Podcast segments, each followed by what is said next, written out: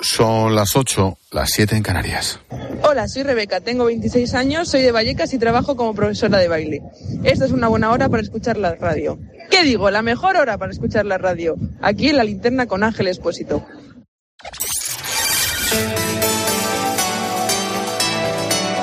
Con Expósito, la última hora en la linterna. Cope, estar informado.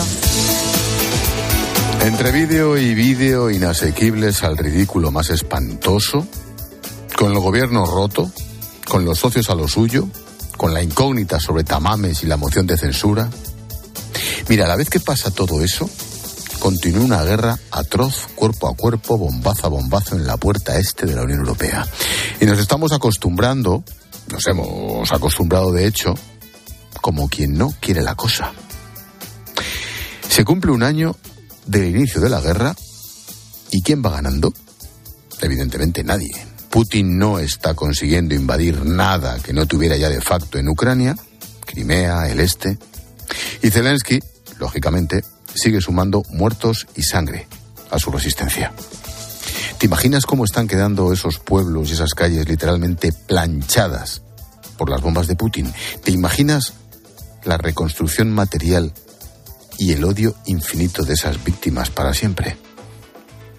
Otro, otro punto, ¿con quién vamos en esta guerra? No me refiero como europeos, que también, me refiero como españoles. Podemos, Batasuna, Esquerra, por supuesto, están con Putin, aunque disimulan. Y curiosamente, también están con Putin la ultraderecha europea, más los ultras de la Europa del Este, más los del Brexit o los del Procés. Es cuestión de ser más o menos antisistema. Tres, sigo alucinando con la vergüenza mundial de las bestialidades del grupo Wagner, un ejército mercenario campando a sus anchas, violando, quemando, arrasando y pagados por un psicópata como Putin desde un Estado constituido como es Rusia. Y ojo, no solo ejercen lo que saben en Ucrania, ¿eh? Están arrasando media África. Cuatro, el debate miope y hasta cobarde sobre los Leopard y ahora los cazas.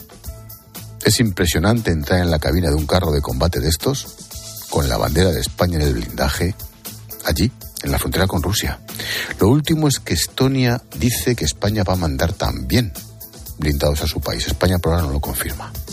El sargento José Miguel Tejero, estuvimos con él en Letonia. Es jefe de la tripulación de un inmenso Leopard. Este vehículo es, como le digo, la vanguardia. El motor, por ejemplo. Estamos hablando de un, de un motor de, de 1500 caballos de potencia que mi conductor ahora es capaz de manejar a más de 75 kilómetros por hora. El peso de este carro de combate, eh, 62 toneladas, eh, le permite pues una gran capacidad de, de protección eh, contra todo tipo de, proyectiles, misiles actuales. La verdad es que tiene cuenta con una gran capacidad de protección.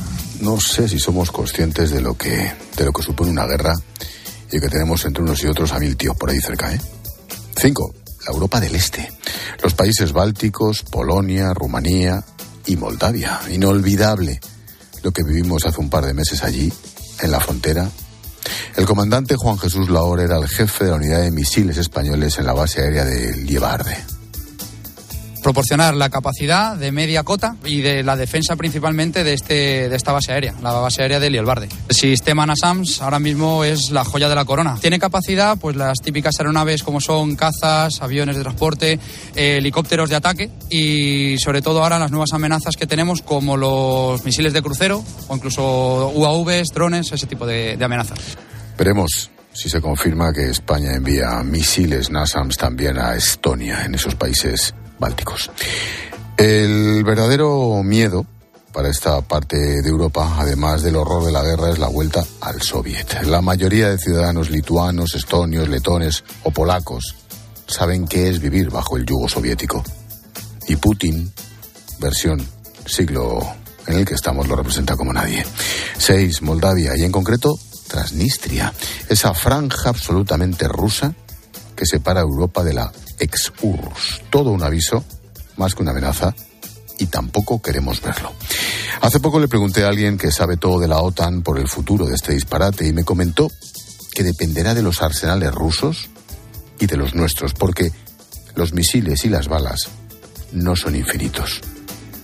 Mira, que Dios me perdone, pero la maldita guerra nos ha traído algo positivo, por lo menos a esta región del mundo. Ya, ya sé, el lío de la energía, el comercio, los precios. Pero es que la Unión Europea nos estamos redefiniendo y reordenando, como si a la fuerza ahorcan. Nos enfrentamos a un pulso en el Teatro de Operaciones de Ucrania entre el Soviet del siglo XXI y nuestra parte del mundo. Y eso es lo que está en juego. Ah, y mi postdata. ¿Hasta cuándo es imposible poner algo de raciocinio en todo este disparate? ¿Cabe alguna negociación territorial? ¿Algún reparto? Es más, ¿se puede negociar con una bestia como Putin? Y la última, alguien que no sea como ellos, ¿se va a fiar de Rusia en el futuro próximo? Expósito. La linterna. Repasamos con Necane Fernández las noticias de este martes 14 de febrero. ¿Qué tal, Nec? Buenas tardes. ¿Qué tal, Ángel? Buenas tardes. El Consejo de Ministros aprueba la subida del salario mínimo hasta los 1.080 euros en 14 pagas. El incremento se aplicará con carácter retroactivo desde el 1 de enero y beneficiará a dos millones de personas. Ese es el cálculo oficial.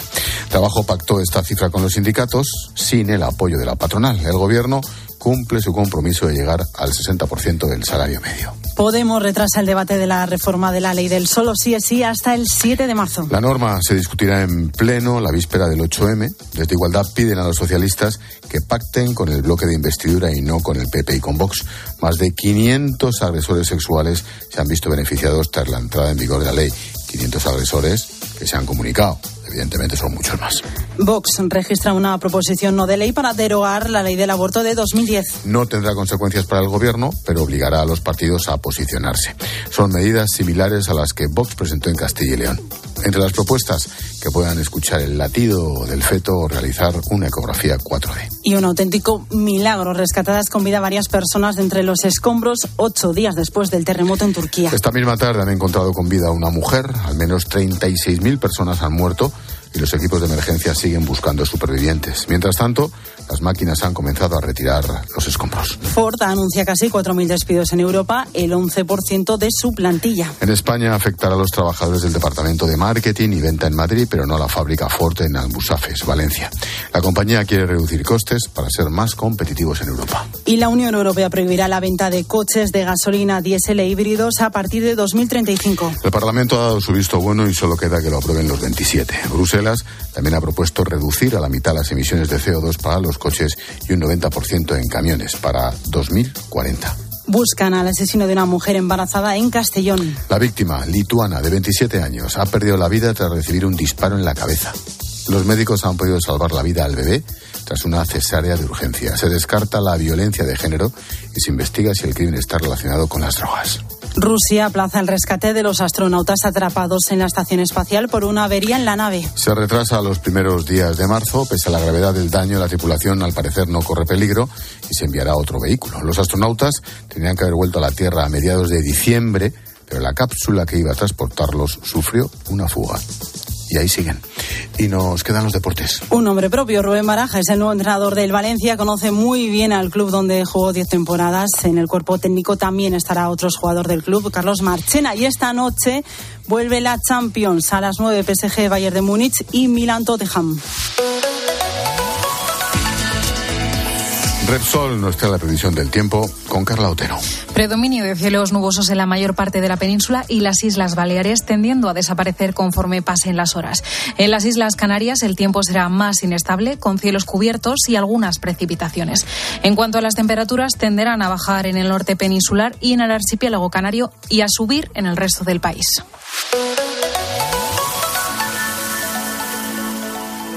Este invierno en Repsol queremos que sigas ahorrando en carburante. Por eso sigue disfrutando de un descuento de 10 céntimos por litro al pagar con Wilet sin límite de litros ni de importe. Si todavía no tienes Wilet, descárgatela ahora y empieza a ahorrar. Ven a nuestras estaciones de servicio y aprovecha este descuento hasta finales de marzo.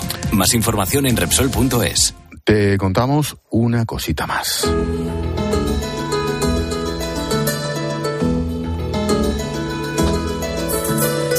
El Banco de España revisa al alza la previsión de crecimiento de nuestra economía para este año, 2023. La autoridad monetaria se pone casi a la par de los pronósticos de Bruselas, pero lejos de los del gobierno. La inflación sigue además sin dar tregua. Susana Moneo. El avance de la contabilidad nacional en el último trimestre del 2022, que se suma al crecimiento de los primeros seis meses del año, van a llevar al Banco de España a revisar al alza en tres décimas su previsión. Va a pasar del 1,3 al 1,6. Lo anunciaba el director general de Economía y Estadística de la Autoridad Monetaria, Ángel Gavilán. No hay recesión, pero el pronóstico está todavía muy alejado de ese 2,1 de avance de nuestro PIB que augura el Gobierno. Se ha observado también una mayor fortaleza del consumo privado, menos peso del sector exterior y una caída de la inversión. No se descarta una rebaja de décima y media de la inflación.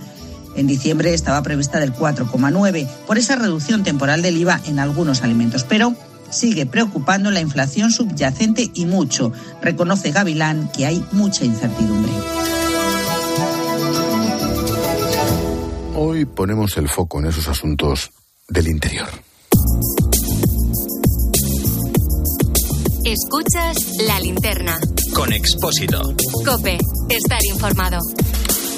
Es martes, ponemos el foco en la linterna con Alejandro Requeijo. ¿Qué tal, Reque? Buenas tardes. ¿Qué tal, Ángel? ¿Cómo estás? Oye, hoy hablamos de la manada de Casteldefels, cinco Cinco tipos en prisión acusados de violar al menos a tres mujeres. Ojo, en manada. ¿Qué novedades hay, Reque? He tenido acceso a todas las declaraciones judiciales prestadas en la causa y hay algunas expresiones y planteamientos que me parecen muy significativos, Ángel. Mira, si te parece, vamos a empezar por escucharlos. Este es el momento en el que la fiscal del caso les describe, y esto son palabras textuales, como un grupo organizado para violar. Y vamos a escuchar también sus reacciones entendemos que existe realmente un grupo organizado para delinquir, para agredir sexualmente, para violar. Un grupo organizado y creado para violar. En esos audios siempre exagero la historia y miento. Pusieron lo de la foto y lo del grupo de la manada. Y yo fui el primero en decir, eso no me hace ni puta gracia. Yo no he venido a España a violar a nadie, ¿vale? A mí, a mí, a mí no me trajo mis padres para violar a nadie. Esto que hemos escuchado es el momento anterior a entrar en prisión, ¿verdad? Esto es en las declaraciones. Correcto. Esto es el 21 de diciembre. Esto es la comparecencia en la que recién detenidos y esposados, la fiscal pedía para ellos el ingreso en prisión provisional mientras se investiga el caso. Uno de los argumentos de la fiscal fue el riesgo de fuga ante una posible condena elevada, para que sepamos de qué estamos hablando. Es muy significativo, Ángel, ver las reacciones de ellos cuando escuchan por primera vez esa petición de ingreso en prisión. Eh, reaccionaron con aspavientos, se cubrieron el rostro con las manos, se miraban atónitos los unos a los otros, agachaban la cabeza. Uno de ellos, de hecho, llegó a ponerse de pie durante la exposición de la fiscalía, que parecía que se iba a ir de la sala, y tuvo su abogada que ordenarle que guardara silencio y se sentase. Se colaban en el micrófono de la sala del juzgado las respiraciones aceleradas. Eh, bueno, mm, en ese momento eh, la fiscal pedía ingreso en prisión y el juzgado finalmente lo aceptó hay mucha denuncia, hay mucho tema contra ellos. Bueno, pues esta investigación parte de una denuncia de una primera mujer a finales del año 2021. Eso provocó que se abriese una investigación y en esa investigación se incautaron los teléfonos móviles de los denunciados.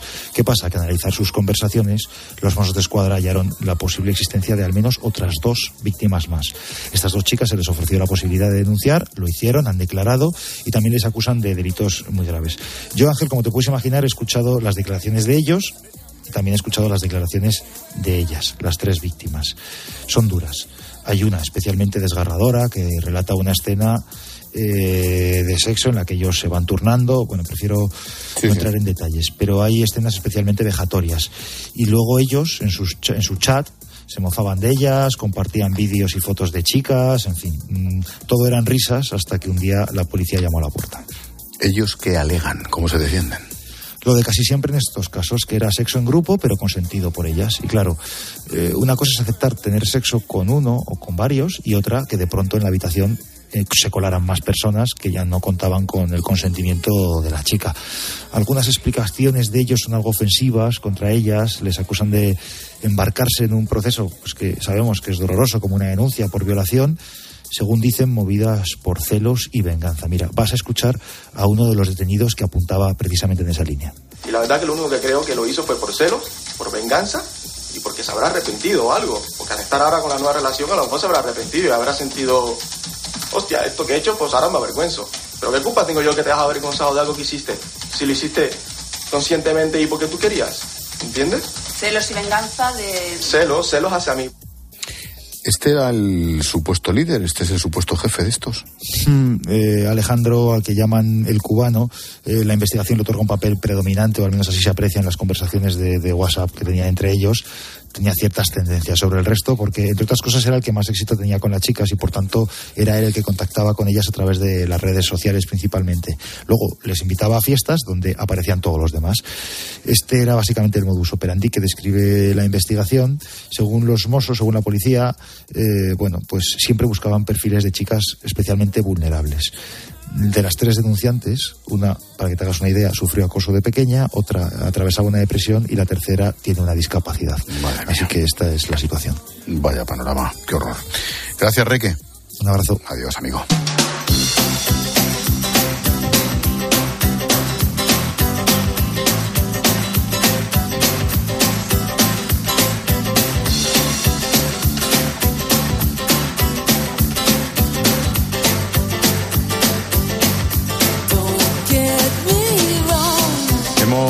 Contado noticias, ahora escucha las voces del día. Yolanda Díaz, vicepresidenta y ministra de Trabajo, Necane. Y sobre la subida del salario mínimo, dice la ministra que este incremento hasta los 1.080 euros va a ayudar a muchas personas. Es una variable que permite cambiar la vida de la gente. Una madre trabajadora pueda eh, facilitar que su hijo o su hija coma pescado o fruta de temporada o permite que un joven o una joven tenga un poquito más de esperanza o mm, tenga un poquito menos de eh, problemáticas de salud mental.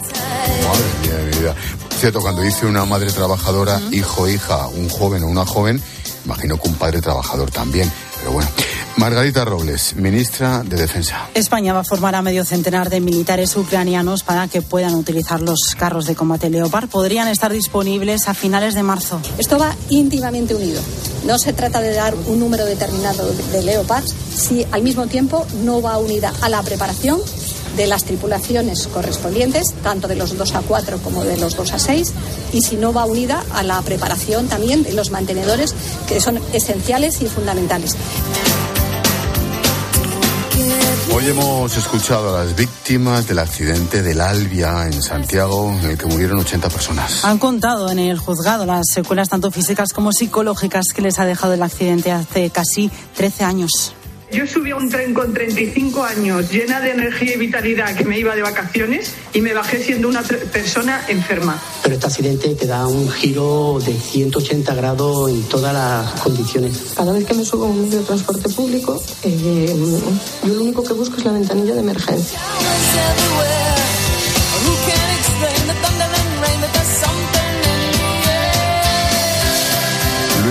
Ballester es uno de los impulsores de un estudio sobre consumo de pornografía en España. Ha sido publicado por la Universidad de Baleares y los datos son muy preocupantes. Los niños tienen acceso a contenido pornográfico cada vez más temprano. Las primeras experiencias, entre un 15 y un 20%, siguen siendo los 8 o 9 años. Se encuentran eh, con pornografía o la, cuando ponen una palabra significativa en un buscador. Y en cuanto a la normalización del, del hábito, en torno a los 12.7 años, tanto en chicos como en chicas. Y el sonido musical, Café Quijano y Andrés Calamaro.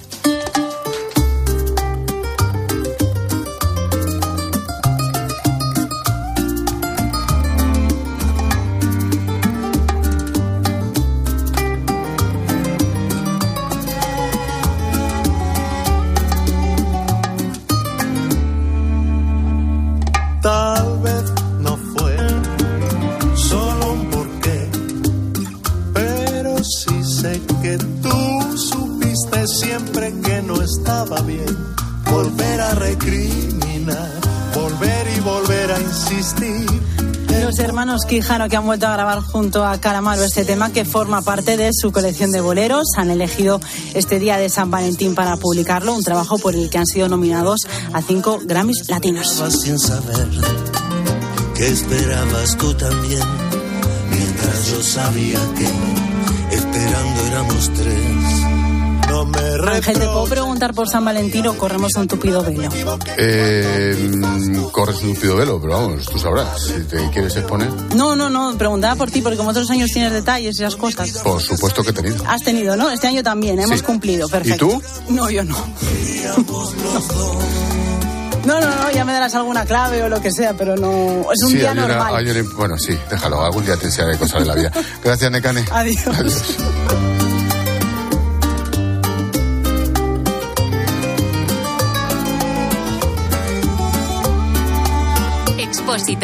La linterna. Cope. Estar informado.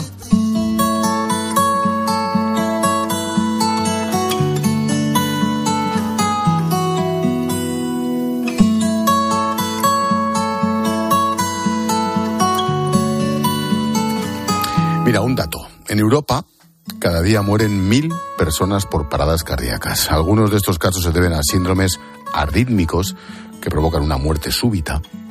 Son enfermedades raras y aparecen de varios tipos. Esther perdió por esto mismo a alguien muy importante para ella. Fue hace nueve años.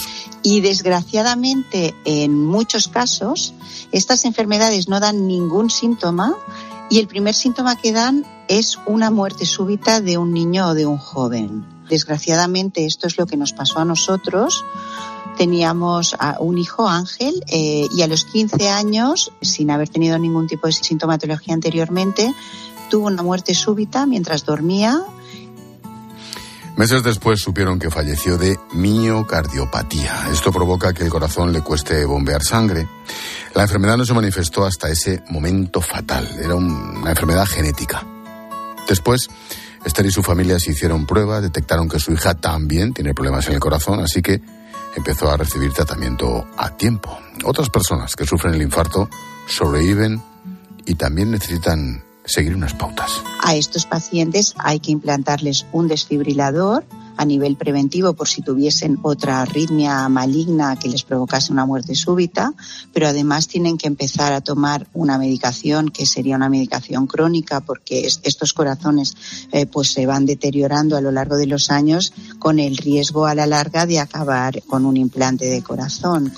Esther cofundó y es la gerente de la asociación Síndromes Arrítmicos Relacionados con la Muerte Súbita, la asociación SAMS. Organizan eventos para dar a conocer la enfermedad, que los médicos expliquen los avances y que los pacientes tengan contacto entre ellos. También acuden a colegios e institutos a impartir talleres de reanimación cardíaca. Con unas horas de formación, cualquier persona puede saber cómo reaccionar ante una parada cardíaca. Y siempre les transmitimos este mensaje de que los primeros cinco minutos son importantísimos para que esa persona que no tenga daños cerebrales les enseñamos a reconocer eh, a una persona si está consciente o está inconsciente y luego todos los pasos que tienen que seguir, cómo hacer una reanimación cardíaca, en qué consiste el desfibrilador, cómo utilizarlo, con lo cual es muy importante para nosotros que la población en general esté formada. Otro aspecto fundamental que trabaja SAMS es el apoyo psicológico a supervivientes y a sus familiares pues, y familias también que han perdido a alguien. Gracias a este proyecto ganaron la pasada edición de la voz del paciente del laboratorio CINFA. Muchas personas que llaman a la puerta de la asociación buscan ayuda psicológica. Igual te encuentras con chicos que su mayor pasión es el fútbol y resulta que les dicen que tienen que dejar de hacer fútbol porque además tiene una enfermedad que le tienen que implantar un desfibrilador, tiene que empezar a tomar una medicación. Son enfermedades que van a ir evolucionando y tampoco sabes cómo van a evolucionar. Y todo esto obviamente pues necesita de alguien que te ayude a caminar y, y a seguir la vida Más de 100 fundaciones y asociaciones se han beneficiado de los premios La Voz del Paciente de CINFA, una ayuda fundamental para seguir ayudando a las familias y afectados en la incertidumbre y el duelo. A partir del 22 de febrero se podrán votar las iniciativas presentadas a esta edición en www.lavozdelpaciente.cinfa.com.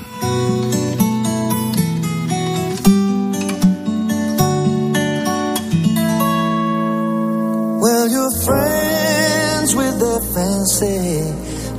Nos damos otro paseíto por las redes. Casi un año ya de guerra en Ucrania, Carla. Luis, si todos pensábamos que Putin no atacaría, vaya si lo hizo. Y no solo destruyendo Ucrania, sino también que esto ha sido un golpe moral para toda Europa. Y Diana piensa en todo lo que ha destruido esta guerra desde que empezó y sobre todo en la vida, en la cantidad de vidas humanas de un lado y de otros que se han ido perdiendo estos meses. En las últimas horas han aparecido hasta siete personas con vida bajo los escombros en Turquía y Siria. Ocho días después, más de 200 horas debajo de los escombros, unas imágenes que están impactando mucho a los oyentes, como esta que escuchamos en el WhatsApp de la linterna, el 600-544-555. No se están dando por vencidos y eso mm, hace que, claro, sigan rescatando gente, que supongo que tiene que ser una alegría indescriptible, de que después de varios días todavía puedas sacar gente con vida debajo de los escombros para los propios rescatadores y para el que, el que se vio morir o pensó que no tenía ya futuro. Deportes en la linterna en cuatro minutitos. Lama, ¿qué nos traes? Bueno, pues, pues que quedan 34 minutitos para que comience el gran partido de la jornada, el que va a enfrentar al Paris Saint-Germain contra el Bayern de Múnich. En el Paris Saint-Germain, Mbappé ya seguro es suplente y juega Messi de titular. Te diré también que baraja el nuevo técnico del equipo valencianista y la última hora del escándalo de no meter a Vinicius entre los siete mejores delanteros del mundo, votado por sus compañeros, es decir, por los futbolistas. Pues te espero nada. Muy bien. Ahora, Lama.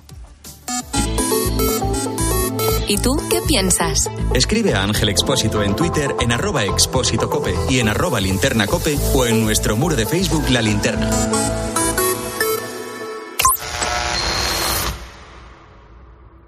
El silencio en la radio no funciona. Y sabemos que el silencio, en problemas como la salud mental, tampoco. En la vida, no hay nada más poderoso que la comunicación. Como seres humanos, la primera conexión que tenemos con los otros es a través de la voz. Sabemos que no hay solución rápida para los problemas. Pero salir de la celda del silencio empieza por hablar y ser escuchado. Y este jueves, en Cope, Carlos Herrera, Ángel Espósito, Pilar Cisneros, Fernando de Aro y yo, Pilar García Muñiz. Recorremos España para escucharte. Para poner el foco en la salud mental y para ayudarte. ¿Y tú que vives solo? ¿Qué necesitas para tu seguridad? Yo no paro por casa, y aunque vivo en un piso se queda vacío y me preocupa que puedan entrar cuando no estoy. Pues en Securitas Direct tienen una alarma para ti, porque cuenta con protección reforzada en el punto más vulnerable, la puerta principal. Y si pasa algo, responden en 20 segundos y avisan a la policía o envían un vigilante. Y es que tú sabes lo que necesitas y ellos saben cómo protegerte. Llama ahora al 900-666-777 o entra en securitasdirect.es y descubre la mejor alarma para ti. Escuchas la linterna. Y recuerda, la mejor experiencia y el mejor sonido solo los encuentras en cope.es y en la aplicación móvil. Descárgatela. Platos limpios cada día, sin derroche de energía. Aprovecha la selección de lavavajillas Bosch con hasta 100 euros de reembolso. Compra en tu tienda habitual en nuestra web o llámanos y te asesoramos. Bosch. El sonido de una hamburguesa en la sartén de una casa que ha terminado de pagar su hipoteca suena así. Y cuando los dueños se cambian al seguro de hogar de línea directa, con lo que se ahorran, van a un asador y les ponen un chuletón que suena así. Si ya has acabado de pagar tu hipoteca y traes tu seguro de hogar a línea directa, te bajamos un 25% el precio en tu seguro de hogar, sí o sí. Ven directo a lineadirecta.com o llama al 917-700-700. El valor de ser directo. Consulta condiciones. En Peugeot estamos listos para ayudarte a llevar lo más importante, tu negocio. Por eso, en los días Peugeot Profesional vas a poder disfrutar de condiciones especiales en toda la gama. Aprovecha del 1 al 15 de febrero para dar energía a tu negocio. Inscríbete ya en peugeot.es. Profesionales de la construcción y la reforma. Siempre os hemos admirado. Porque hacéis sencillo lo más difícil. No necesitáis traje y corbata para ser el motor de la economía. Y llamáis a cada cosa por su nombre. En Bricomar nos pasa lo mismo. Y si nos dedicamos a materiales de obra, es normal que ahora nos llamemos Obramat, profesionales de la construcción y la reforma. Obramat. Tenemos por delante grandes noches de radio, seguro. La radio siempre. De lunes siempre. a viernes desde las once y media de la noche, todo lo que pasa en el deporte te lo cuenta Juanma Castaño en el partidazo de Cope.